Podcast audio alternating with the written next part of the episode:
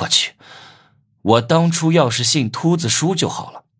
陈思涵果然在算计我，可我想不明白，他有什么理由害我呢？只是因为心理扭曲，觉得害我很有趣。陈思涵没那么无聊吧？我暂时被关在看守所，只要警察给我定完罪，就会把我转移到正式的监狱里。我的手机、钱、银行卡全都被收走，没法购买道具脱身，急得我腿脚一直发抖。陈思涵，你个娘洗皮的，老子出去一定要弄死你！我在看守所待的半小时中，在心里把陈思涵骂了一千多遍，结果让我意想不到的事情发生了，陈思涵来警察局把我保释了出去。坐在陈思涵的奥迪车里，我一脸懵逼，说：“你怎么会来救我？”他无奈的苦笑，说：“谁让他遇到了我这么个猪队友？”他这么一说，我更懵了。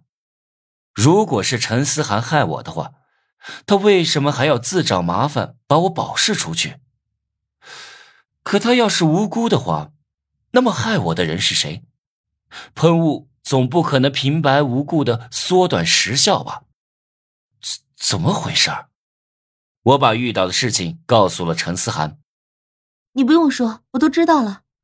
这次其实怪我，你任务失败被抓进警察局，跟我逃不了干系。为什么这么？我很想知道发生了什么。我们工会有个骨干叛离出逃，不知道为什么投靠了永辉财团，就是因为他的存在，才让金辉破坏了你的任务。那个玩家用类似于干扰器的道具，缩短了梦游迷幻喷雾的时效，还让瓶子里剩下的喷雾失效，同时还给我安装了隐形监控器，所以能拍到整个过程。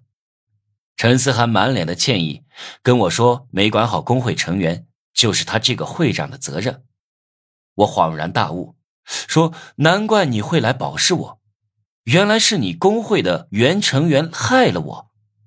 难怪金辉今天一反常态，一下子变得精明机智了。原来是有高级玩家在背后给他出谋划策，不是你想的那样。”陈思涵摇头。就算不是我工会的责任，我也会救你的。你少来这套！我这次行动失败，手里只剩下三十金币了，基本上不可能完成任务。我有点绝望，不光是没有金币，而且秦雅轩经历了这件事后会提防我，对我产生敌意。我打开手机，发现朋友圈被我的视频刷屏了。我就知道金辉会这么做的。狗日的！真想把金辉暴打一顿，可他现在有高级玩家撑腰，我想对付他也不是件容易的事。